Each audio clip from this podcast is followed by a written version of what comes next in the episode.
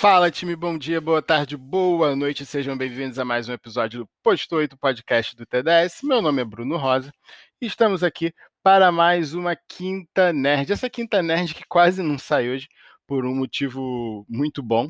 Eu fiquei na correria hoje para tomar minha vacina para a Covid-19, deu tudo certo. Tomei a primeira dose da, da vacina e que essa essa vacina chegue para todo mundo o mais rápido possível. Mas como eu já tinha planejado o tema de hoje, é bem simples, hoje é bem rápido, porque é, é uma coisa muito básica. E é um, é um artigo que saiu em 2019 que relaciona a flexão de braço, flexão e extensão de braço no solo, com doenças cardiovasculares. E é muito legal a gente pegar esse, esse artigo desse movimento básico, porque a flexão é uma coisa que você pode fazer em qualquer lugar, você pode fazer em casa, você pode fazer na academia, quando estiver viajando, enfim. E na minha vivência, é um, é um exercício que muitas pessoas ainda têm bastante dificuldade, apesar de ser um exercício muito básico. Eu, eu sempre brinco que é o exercício fácil, mais difícil de todos no entanto, a flexão você tem que empurrar o seu próprio peso para cima e essa força muitas vezes não está lá. Com o time TDS, pessoal que treina comigo, eu há algum tempo já venho periodizando de alguma forma e quebrando o movimento da flexão para que todo mundo melhore nesse movimento, porque eu considero ele muito funcional. É um ato de levantar do chão. E principalmente pelo que eu vejo nas minhas alunas, não é tão fácil assim. Esse estudo, como eu falei, saiu em 2019, ele associa, ele associa desculpa, ele associa a flexão a futuros acidentes cardiovasculares. Ele foi feito com homens e foi feito com homens é, ativos, porque eles eram bombeiros. E aí a pergunta que eles que, que, que norteou o artigo é, é, se a capacidade de fazer mais ou menos flexões estaria associada com doenças cardiovasculares, é, né? Foi um, um, estudo que levou 10 anos para ser concluído, teve um acompanhamento aí de 10 anos, e eles foram separados em um, dois, três, quatro, cinco grupos é, que fariam de 0 a 10 flexões, de 11 a 20, de 21 a 30, de 31 a 40 e acima de 41 flexões. Foi um total de 1.562 participantes, né, e 1.104 foram incluídos na análise final. E aí tem os dados aqui desses homens, é, em média 39 anos, é, alguns dados aqui que não vem tanto ao caso agora. Mas o interessante é justamente essa conclusão e essa perspectiva que eles chegaram.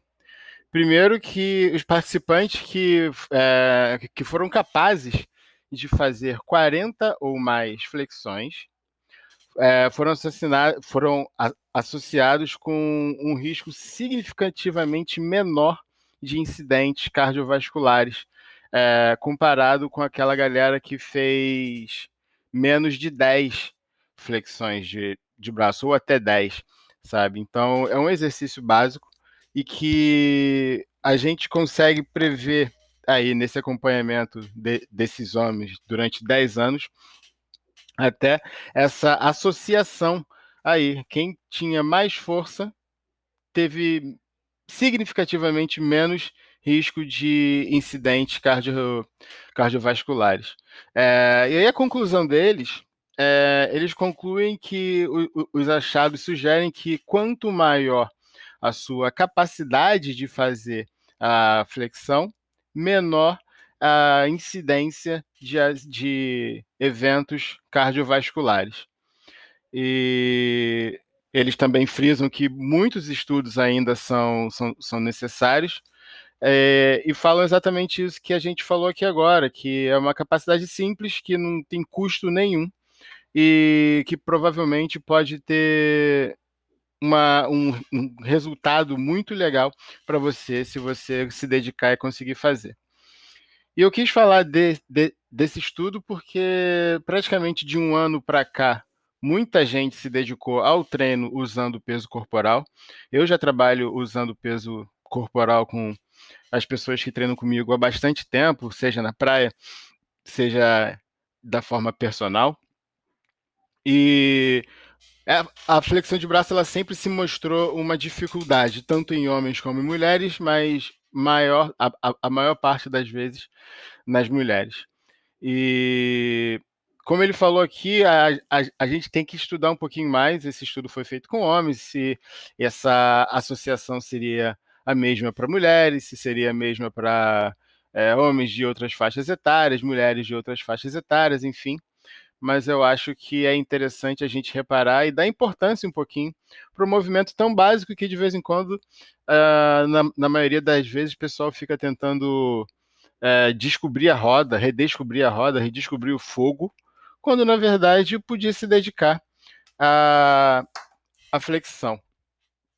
E aí tem um gráfico aqui, e é impressionante a, a galera que faz de 0 a 10, como que cai, é, como que aumenta, na, na verdade, essa probabilidade do evento cardio, cardiovascular.